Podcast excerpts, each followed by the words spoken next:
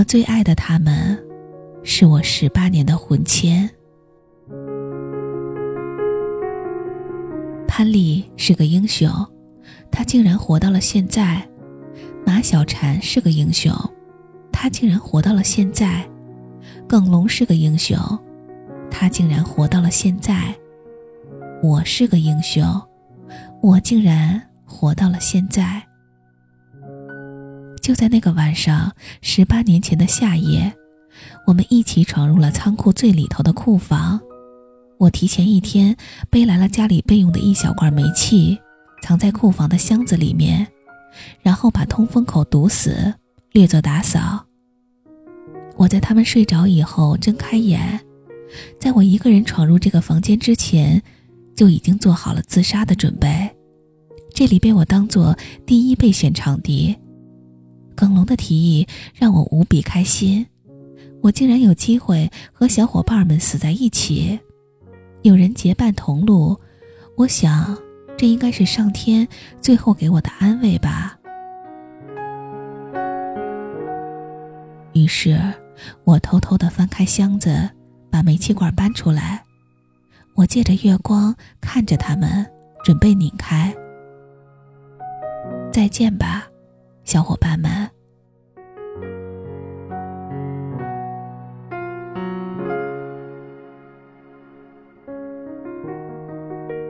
我初一时比较内向，初二开始患上抑郁症。那时还不知道这是一种病，父母工作比较忙，没空管我，只当这是青春期特有的征兆。他们说，小孩子心情不好嘛，来多给你一百块，总该好了吧。一百块没有用，我爱上了我们班教英语的张老师。他大学刚毕业，戴珍珠项链，说话慢条斯理，手指纤细修长。有一次我去他家补课，下课后他要我帮忙批改作业，这在我们当年是无上的光荣。他挨着我坐，为我泡了杯牛奶。他问：“你走路怎么总是低着头？”我说：“我不知道。”他说。以后要挺胸收腹，走路抬起头来。我说：“为什么？”他说：“你是男孩子，要有气魄，眼睛看着前方，目光坚定，以后才能做大事儿。”我点点头，心里充满感激。我把这秘密告诉潘丽，她连忙摇头。她说：“你是不是疯了？他是老师，你是学生。”而且你现在才多大呀？我反驳：“这有什么不可以？”潘丽问：“那他怎么看？”我说：“不知道，但我觉得他对我很好，比一般学生好，而且不是对学生的好。”我感觉我们只有一层纸的距离，捅破了就相爱了。我开始写一本日记，我在那时就有早熟的文笔。张老师是日记的唯一主角。放学时，我会溜去办公室，把日记本放在他的桌上。第二天英语课，他把日记本还给我，在我日记后留下了一段话。我写的是：我很孤独。就像赤脚站在厨房，地上碎满玻璃碴。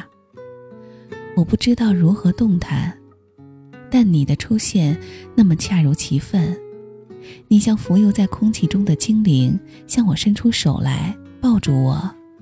我跟着你一起在空中飘荡，去往一个美好的地方。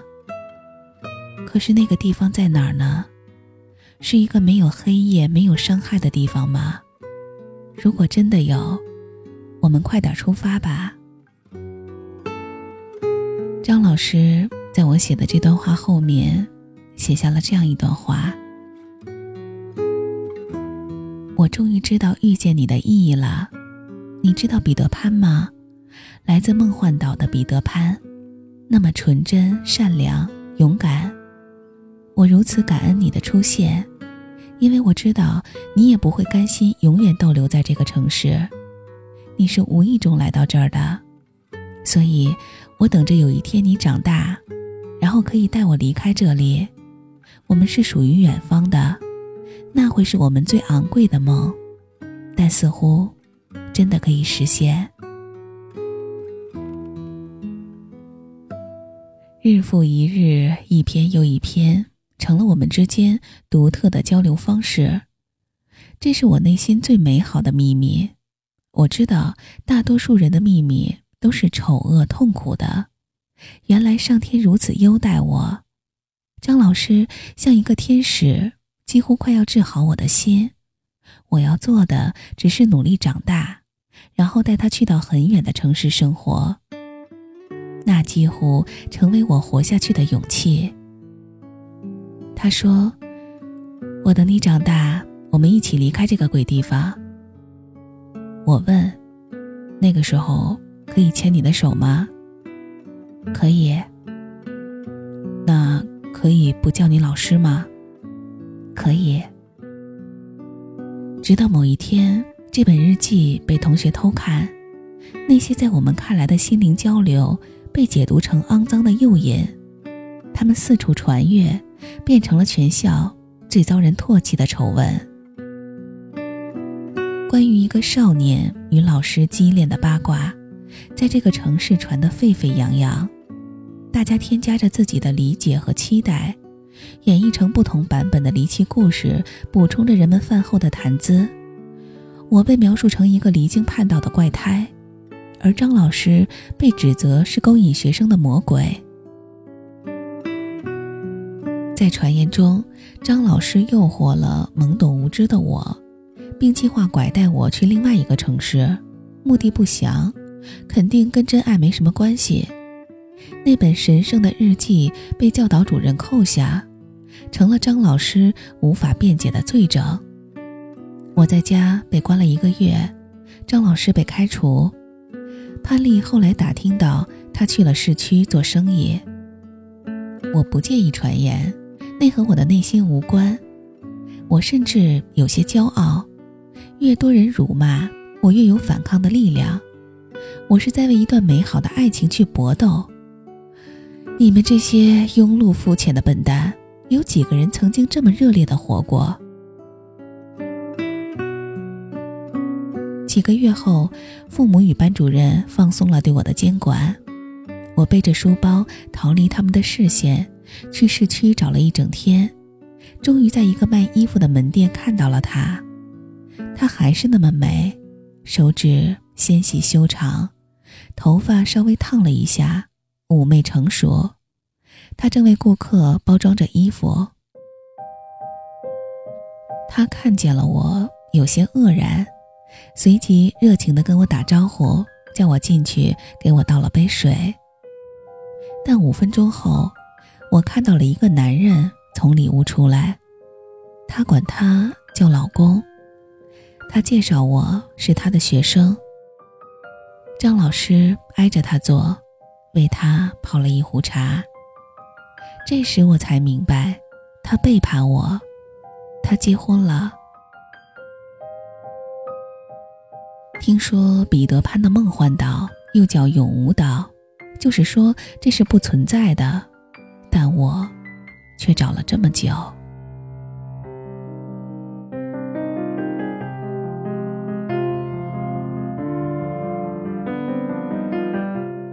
整个初三，我都在计划这件事儿。我觉得能亲手结束自己的生命是件挺酷的事儿，但我不想死在家里。麻烦的是，我找了很久，室外有没有合适的地方？而这一天终于让我发现了仓库的库房，于是我果断选定了这里。当我准备拧开煤气罐时，我借着月光看见他们熟睡的样子，犹豫了很久，最终放弃了。我不想阻挠他们的美梦，他们在梦里如此美好，而厌倦这个世界的只有我一个人。如果可以，我希望我死了之后，他们三个还能代替我，快乐的活着。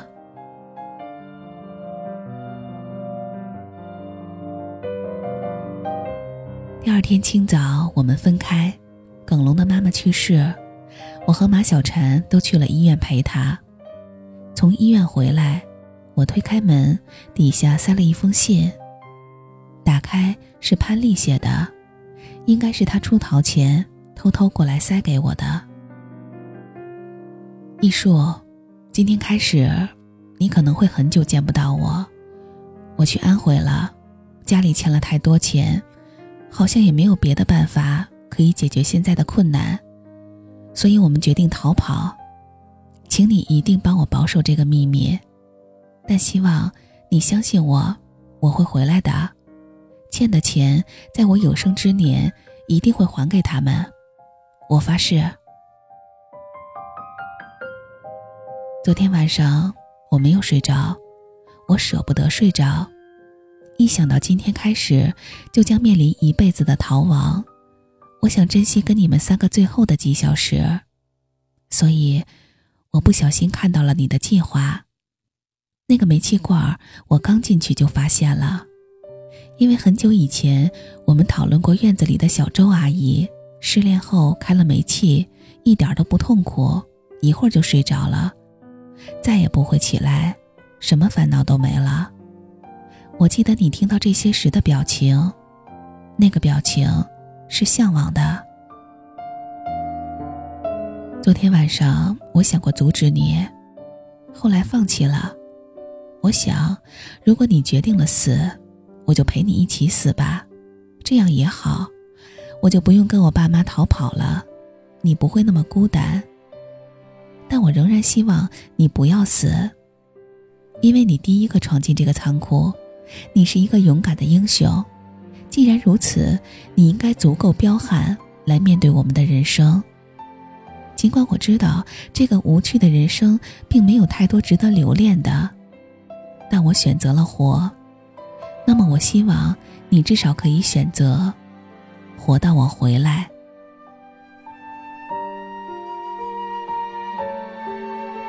我不知道我们四个的未来会是什么样。但我知道，无论什么样，如果我们能活着长大，就对得起这个美好的夜晚。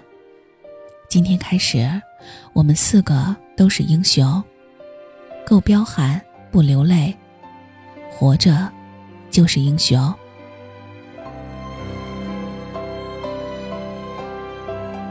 再见，好好的，等我回来。潘丽。一九九六年八月三号，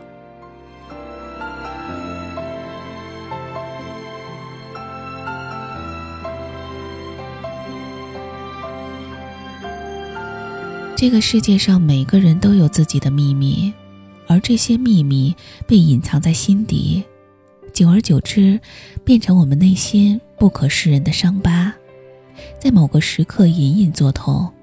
以提醒我们人生的艰难与不完美。不过没有关系，我们够彪悍，不流泪。伟大的潘丽说过：“活着就是英雄。”我看见四个小孩牵着手，屏住呼吸，一步一步朝着仓库深处走去。他们并不知道。前面有一扇门，推开，就是天堂。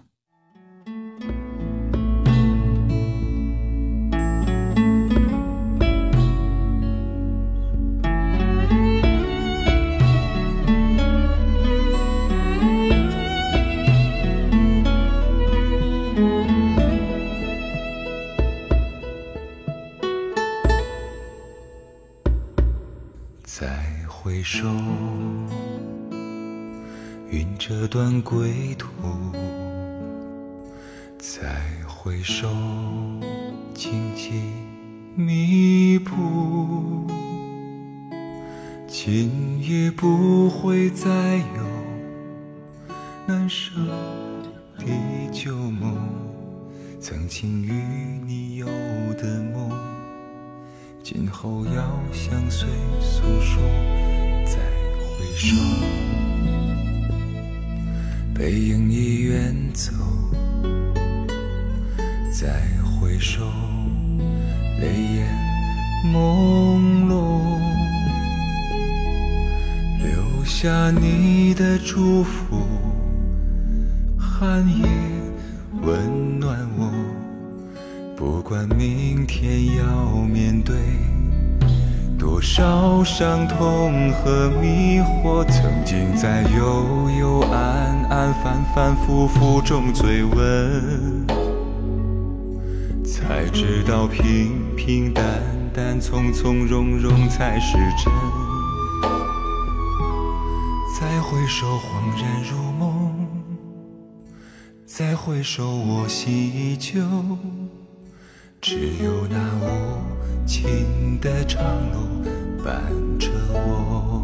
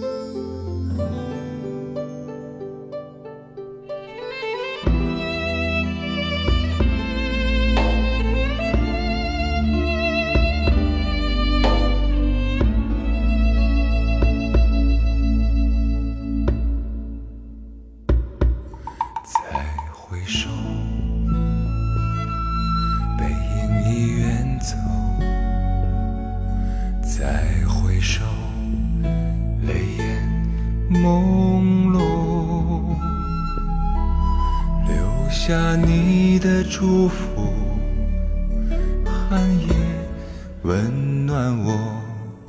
不管明天要面对多少伤痛和迷惑，曾经在幽幽暗暗、反反复复中追问，才知道平。平淡淡，从从容容才是真。再回首，恍然如梦；再回首，我心依旧。只有那无尽的长路伴着我。曾经在幽幽暗暗、反反复复中追问。